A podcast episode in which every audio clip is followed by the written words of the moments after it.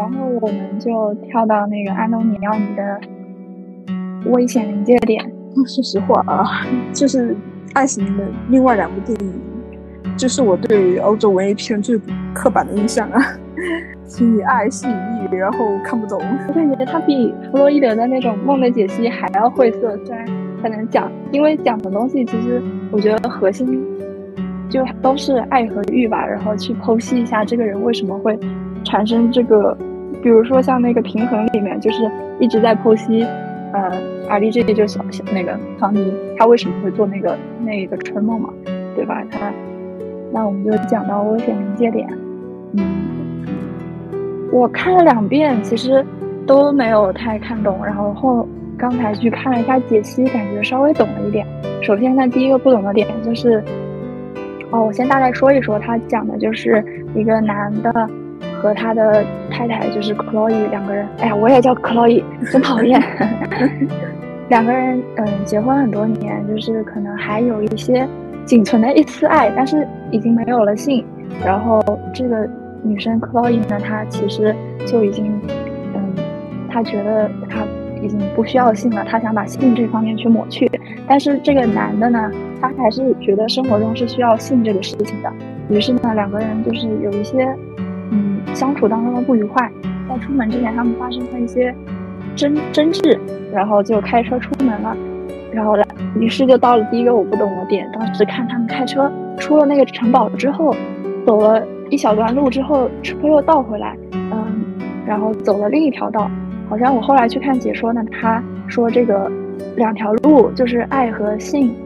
到底怎么选，是在隐喻这件事情。之后呢，呃。他们就去了海边的一个餐厅去吃饭，然后在这个海，嗯，海边的餐厅窗外呢，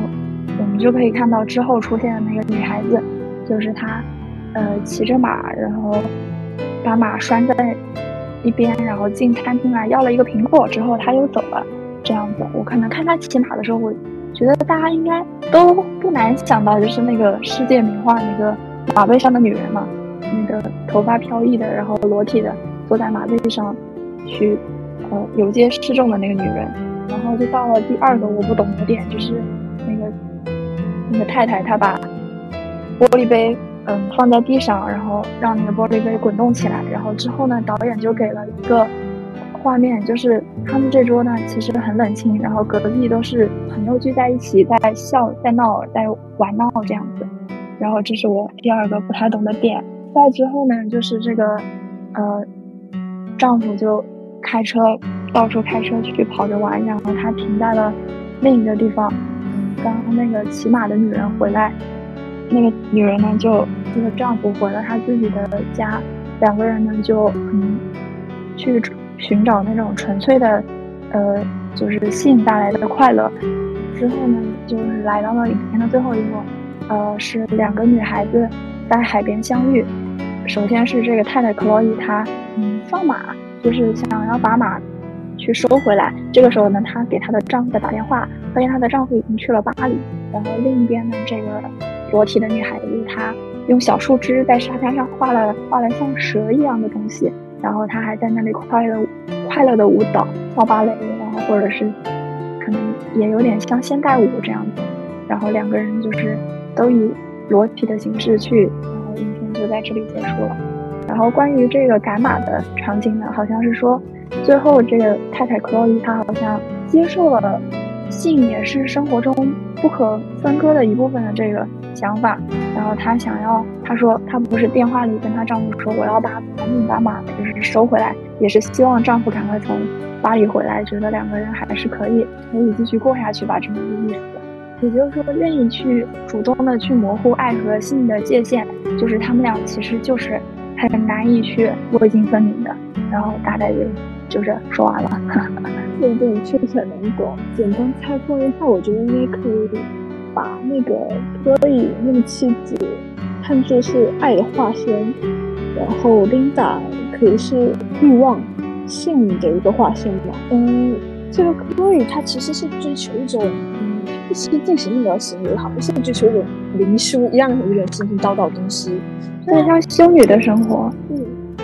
但她穿的时候，她穿衣服其实还是很有那种，就是上半身还是有点单薄的，你可以隐隐约约看她就是那种，但是我们说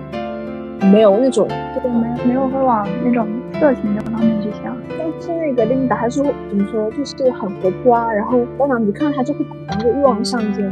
就是想跟他睡觉，嗯，就是明媚少女啊，我觉得我看了都很心动。我之前一直在想呢，就是为什么大胆的暴露的，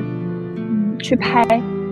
两性关系的这种电影里面，为什么通常都是女性是毫无保留赤身裸体的，但是男性基本好像都是不会露出他们那个。重要部位的。然后我之前就是觉得，包括看那个五十度灰，我就觉得，难道男宝就这么宝贵吗？然后包括之前看那个五十度灰的新闻，说男主就是说，如果要拍他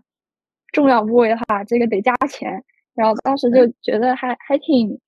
还挺不公平吧。但是后来，嗯，在看完这部之后，我看这我看就是琳达的身体，我觉得，嗯，古希腊雕塑里面的那种。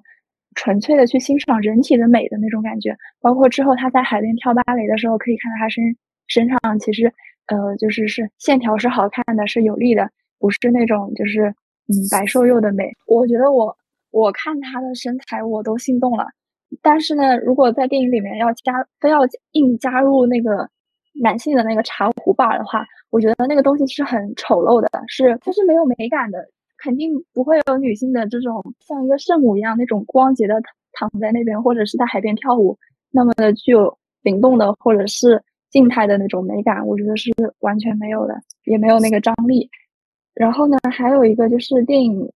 末尾让我非常印象深刻的那个跳舞的场景。之前呢，我在所有的电影里面最喜欢的应该就是《花与爱丽丝》里面的最后片尾那个苍井优的那一段呃舞蹈。但是我觉得这这个的海边的都不能算是纯粹的芭蕾，它就是一个即兴的小女孩的去去跳、去旋转，然后用树枝画画，就是这样一个很纯粹的，甚至有一些偏原始意味的那个舞蹈。我觉得它更新了我内心中就是最爱的电影中的舞蹈场景。我其实在想，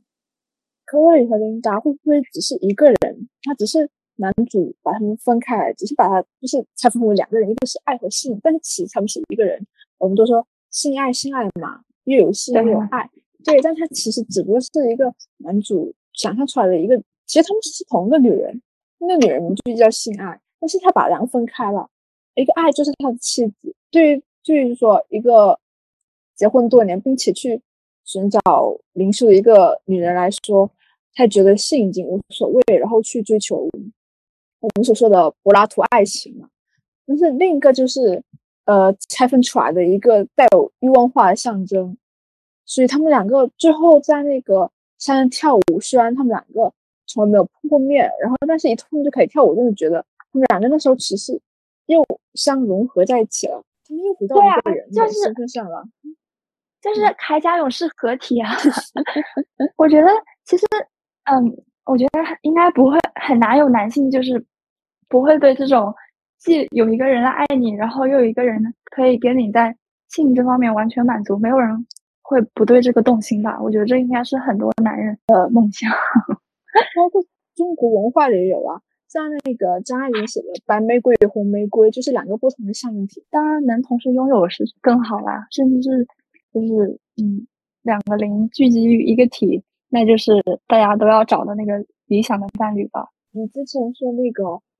女性，然后很那个琳达很漂亮的那个身材嘛，我就觉得，嗯，好像从以前以来，女性的身体其实是富有一个很重大意义的，因为女性身体它是富有一种生育功能，所以它它的那个整是整体的那个意义啊，嗯，或者是在别人所认为的角度来说，它是有很强的一种，我觉得是富有神性的。因为它是创造生命的，它是一个创造生命的一个身体。巴黎还是哪一个有的博物馆，它那个形状的设计呢，就是对称的那个女性的子宫，以那个为灵感去设计的形状。然后包括其实乳房，就是它嗯，不只是去供男性去玩弄的一个东西，然后它也是一个可以哺乳孩子的一个嗯一个充沛的资资源库吧，算是。对，所以我想就是，嗯，不管是一些艺术家还是一些导演去拍摄这样的，嗯女性身体，就说比较厉害一些艺术家，他们对于这种呃女性身体的崇拜，我感觉就是带一种仰视这种感觉，就是把他们当做一种很美东西去供起来，就是这一副身体是创造生命的，是很很具有美感那种。对，大家应该是去像拜佛一样去崇拜那个，去朝拜这个这一副美美美丽的身体。包括像那个，呃，断臂的维纳斯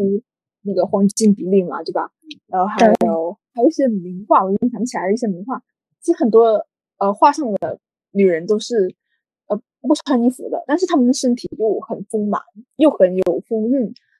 又很美丽，你们看起来又不觉得有什么感觉，但就是。感觉就是很神圣又很，该说不出那种感觉。我觉得他这个其实就是像一面镜子，就是所有的人去看，可能就是像鲁迅说的那个，看到白胳膊就想到 sex 的这种人，他看到的可能就是他很兴奋。然后，嗯，可能同为女性的去看，就是去欣赏他的那个线条的美，然后他的那个有变化，然后。它的形状或者是什么？古希腊的时候，应该他们是以，呃，男性好像是以小为美吧？我觉得大家就应该回到那个时候。然后还有就是三部电影中间那个建厂的那个画画呢，是一个意大利的著名艺术家叫嗯 Lorenzo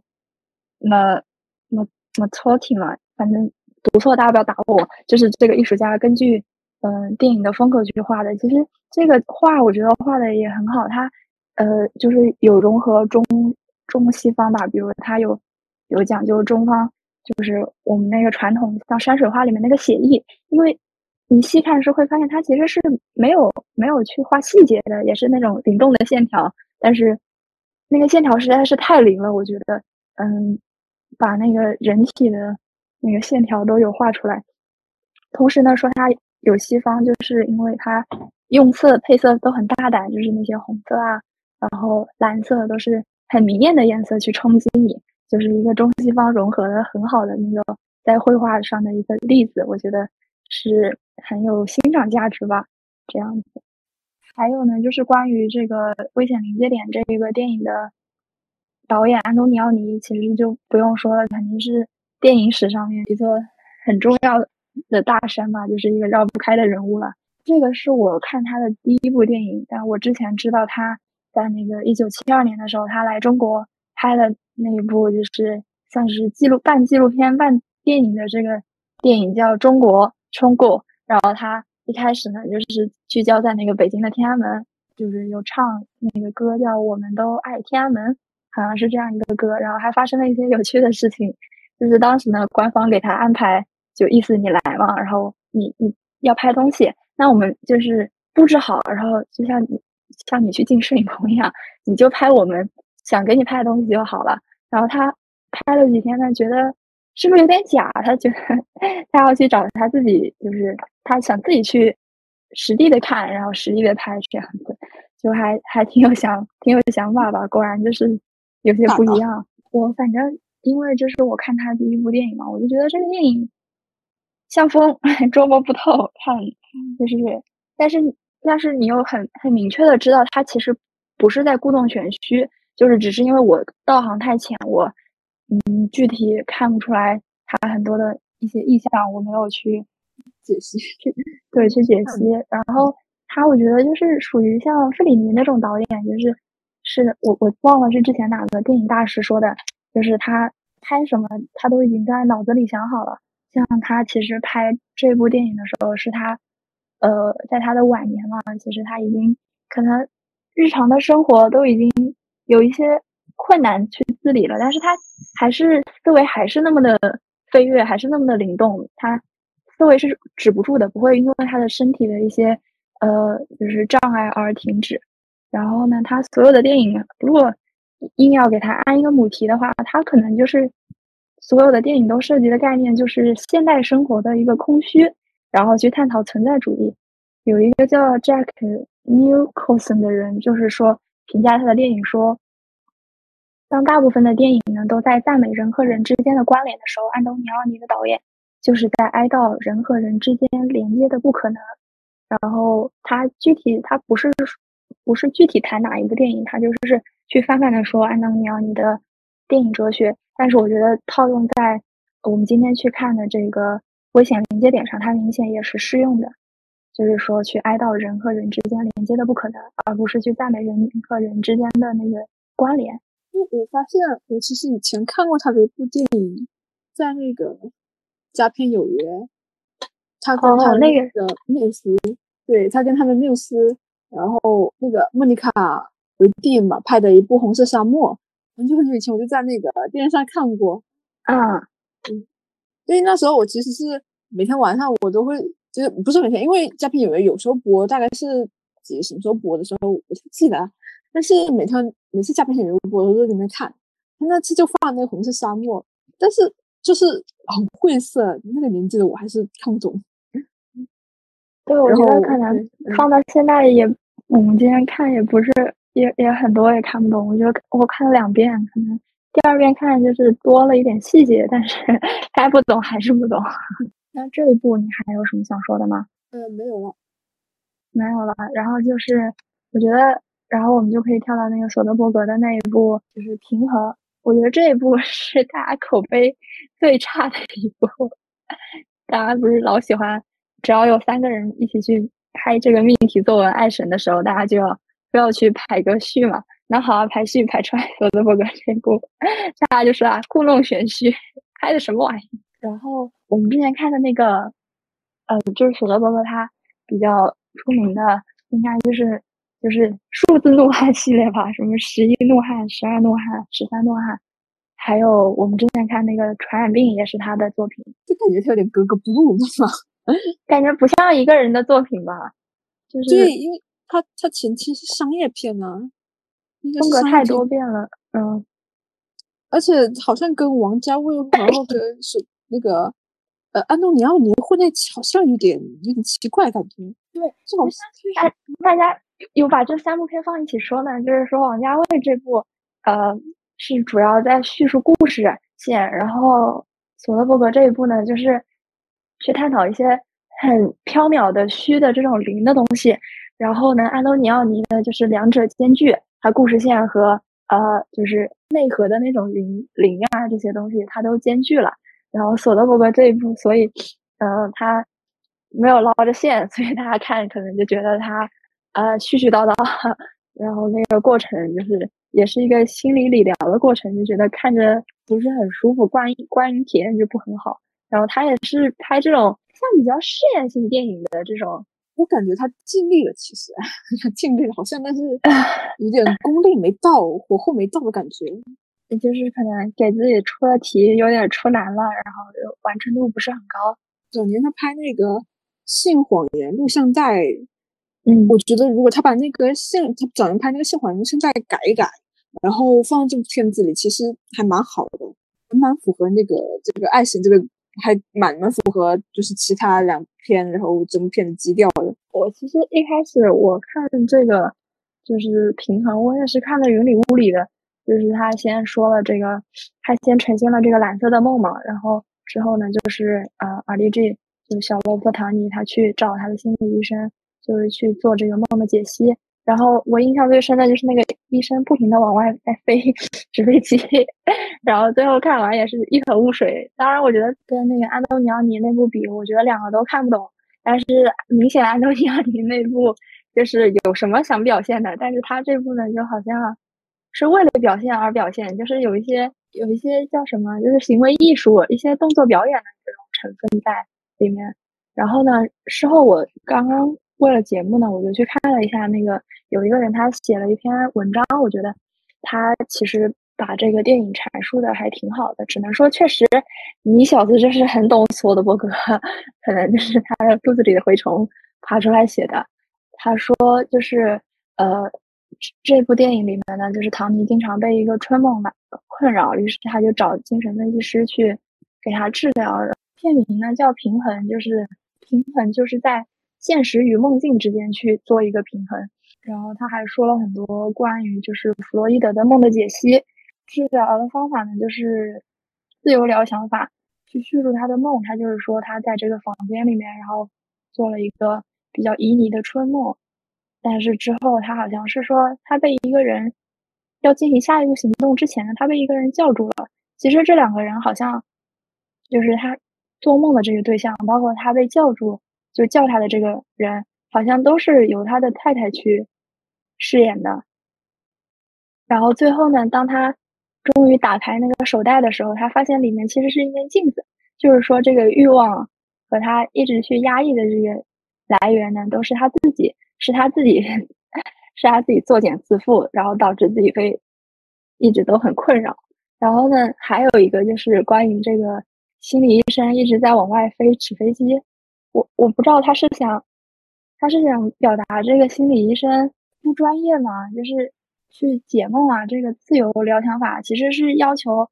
医生跟着病人一起走向病人的内部世界，但是医生好像是一直在往外试图去。建立一些联系，而不是向内，就是兄弟，你路走反了这样一个感觉。就是说，这个医生的欲望呢是来自窗外的人，然后但是观众呢，我们就只能看到他单方面往外去发信号，但我们不知道窗外，嗯，他能得到的是什么东西。啊，这个人他还说，就是所谓现实、梦境、欲望、潜意识，就是这些东西其实是说不清道不明的，可能就是跟那个安东尼奥尼的这个爱和欲是难以分离的，就是。嗯，可能可以碰个杯，就是他们想讲的都有一点这种就意思，请请请大家不要试图拆开一团棉花线，你们是做不到的，就是这个意思。可是安东尼奥尼那一部的电影受众到底是谁呢？难道是就是难道他只是适合拍给电影人看吗？就是像我这种番薯，觉得像那种比较出名的。欧洲大岛，就受众其实还是稍广一点的，不是说不是说那种普罗大众，而是说，呃，有很多比较资深电影迷，或者是因为他们其实是有一小批比较小众的那些影迷是特别喜欢他们的，然后就会看他们电影嘛。嗯，这一小批影迷，他们其实是那种相对于大部分名人，他们是那种怎么热情度会更高一点，所以。哦，我知道了，他就是走口碑路线，而且呢，他不是为了，他不是去拍那种就是爆米花电影，就是或者是纯剧情的，就是大家看完爽之后一辈子就看这一次了。他可能就是就是要要第一遍看的时候就是要搞搞人心态，就是让你觉得嗯，似乎看似乎完全没看懂，但是你却有想继续二刷三刷的那个欲望。可能就是等我五十岁再看。就能勉勉强强看懂百分之五十，等我七十岁看能看懂百分之七十。就好像有人说呢，这种拍文艺片的后一些导演，这些创作者，他们追求的好像是在探寻这个电影界的这个深度和这个边界，他们就是那个边界探索。然后，其实现在商业片拍的都是这些文艺片都已经玩过的东西。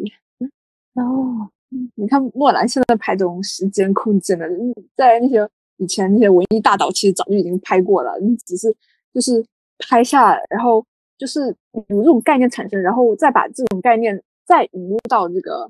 主流商业片当中来。哦，就像我们在那个，就像可能就像至于一九六八年去看《二零零一太空漫游》的时候，也是觉得是嗯不知所云的，但是到今天再看这部电影的时候，可能就觉得它。就真正知道他厉害在哪，然后包括他对后世的科幻片做出的引入的一个影响吧，他就是 就是那个天空的漫游也挺商业的，可能就像一个嗯，也是像就是这种工科的实验嘛，就是前前端在做实验，然后试验成功的东西成果是可以拿出来，后端就是普罗大众最后都可以看懂去用的。你说的那个索德伯格，我看过他拍的。我看过他拍的那个《魔力麦克》哦，那个是不是是什么什么叫他拍的《魔力麦克》啊？就是他以那个 Magic Mike 去，不是他拍那部电影嘛？因 为我当时其实没有认识这个人，我说美国的文艺片大导，还拍拍爱神这么厉害吗？然后去翻了一下他的作品简历，说原来原来是你这家伙那种感觉。突然觉得他跟那个爱神的是一个主题慢慢开始切合起来。嗯，那那个当时是我跟朋友一起看的，然后我们说看点比较能愉悦身心的片子，然后我们就挑这种片。嗯嗯，就是爽片。对啊，男人出卖男色啊，几个帅哥那跳舞，就大家的 大家的梦想。他他跟你那个前夫前夫合作过那个副作用啊，跟你前夫求的不？你这么一说，我还我还突然愣了一下，哪个前夫？还想了一下，你上个节目。好的，复合了就去看。那某一天其实可以聊一下这片嘛，挺蛮好看的。某一天可以聊一下。有拉拉，有搞拉拉，然后还有一些心心理惊悚片，有嗯，哦，可以可以，然后还有点反转。他有没有拍过什么战争片呢？还是就偏文艺？没有吧？但是我发现一个特点，好像这个这个导演哦，他的他的缪斯好像是嗯，查尼塔图姆哎，这后景片已经早做配了，完。你好，你好，擅长研究人物关系。我觉得你要是进了体制内，高低得给你整个厅长当的。真的，就像诺兰读爱莲，嗯，爱莲说，对，然后盖里奇，哎，盖里奇读爱郭达，杰森斯，哦，郭达，杰森斯，杰森斯坦森。哎，哎我看那个说法有趣，就是那个那个平衡那个电影，因为是梦嘛，梦和现实嘛。然后梦和现实其实，嗯，现实和欲望的两个两人世界。然后那个心理医生在外面飞的纸飞机，其实是代表这个心理医生会利用这个纸飞机打破这个二元世界的壁垒。所以说，那个小罗特唐小罗伯特唐尼这个主角，然后他去寻找心理医生解决这件事情，也就是说，把这个。现实和欲望的，然后也就是也是梦和现在两个世界的一个去寻找连接的一个方式，好像有有一点懂，懂了一点，但不多。然后那个电话就是连接现实和梦境的一个一个道具吧。主角他接通电话，其实是他又被现实世界所烦恼的一个事情。我感觉他野心还是蛮大的，这他有点。野心还是蛮大，拍拍这样的片子还是值得赞赏的。啊，还是事业性，对吧？对啊，嗯，跟王家卫还有安东尼奥尼两个人，嗯，夹击一下肯定是肯定是比较低一点的，但是蛮大胆的，你去尝试拍这样子的一种片子，还是表扬一下吧，给他鼓励一下。看起来他拍完这个片子之后，好像。就没有太实验了啊，好像有点挫败感，好像没有什么野心了，去拍《魔力麦克》了。那他们就是是怎么怎么想到三个人？就是这这个电影是怎么促成的呢？是是怎么接洽的呢？好像好像经常有这种拼盘式电影。这姜文他也有啊，姜文之前也跟一些大导合作过。哎，好像我想起来，是不是？之前看过说这一部是王家卫初期勇闯好莱坞的 一个作品，这样子啊？对啊，因为其实那个张艺谋，嗯，张艺谋其实也也拍过《长城》，对吧？然后他其实自己也说了，就是说他他作为一个中国人，他是要按照外国人指导的方法来拍中国，来拍他们印刻板印象当中的中国，然后拍完之后。他就不乐意了，就是也是觉得自己创作受到了干扰，然后英雄嘛，嗯，老谋子 的一些爱国主义情怀。那他能拍出长城也是，嗯，不知道该怎么说。长城不是也被骂的很惨吗？对，当时奥斯卡上还直接还嘲讽了。但他拍的，他拍英雄，其实我们现在看其实还真不错，嗯，还蛮不错的。嗯，王家卫其他还好像还有一部也是这种。嗯，东北合拍哦哦，蓝莓之夜是蓝，对，是蓝莓之夜，是蓝莓之夜，看裘德洛。又又是你前夫？只 是一些价位王勇闯好莱坞的故事。我感觉从嗯，成美比较成功的应该是李安吧，李安。对，因为他就已经旅美了，他已经半只脚踏过去了。虽然他就是没有拿美国的绿卡，但是他就是属于那批是旅美导演的。就从拍完那个《父亲三部曲》以后，他已经整个团队就都是美国人了，包括他去拍英国的经典的那个小说改编的电影《理智与情感》，其实就我觉得整个团队里面除了他。自己，嗯，作为导演是一个中国人，中国心，其他团队啊，然后演员，其他都是外国人了。虽然说，呃，他，呃，他没人专门听说过的，但是他拍的电影其实是很触动中国人那个心的，就是很中国化，没有任何的那种改变呢，或者是按外国人视角来看的，就是很中国风，蛮厉害的。就是，嗯。对，他是一个，他的特点就是情感很细腻，可能也是算是中国人比较就是内敛的那一面。虽然说，呃，他肯定也有很多的野心啊，就是肯定年轻的时候，你说做导演吧，他而且他老是那个故事里面都是拍一些很激烈的关系，他肯定是内心我觉得是有很波涛汹涌的一面，但是他把它装在一个稳定的一个外壳里面，他都隐藏的很好，然后表面上看就是一个。呃，有点社恐的喜剧人，但是他内心的波涛汹涌，我觉得完全不比那些表露在表露在行为上的那种比较狂傲的那种，对，不比这些导演少。我早要讲完他之前那部，就是跟很多导演拼盘电影，嗯啊，就是《纽约我爱你》。哦，对，我还想讲，对，里面有舒淇，我还想讲这件事情。而且这部电影是群星一演，十二个导演。是，他挺多的。里面还有日本的那个特别有名导演岩井俊二嘛，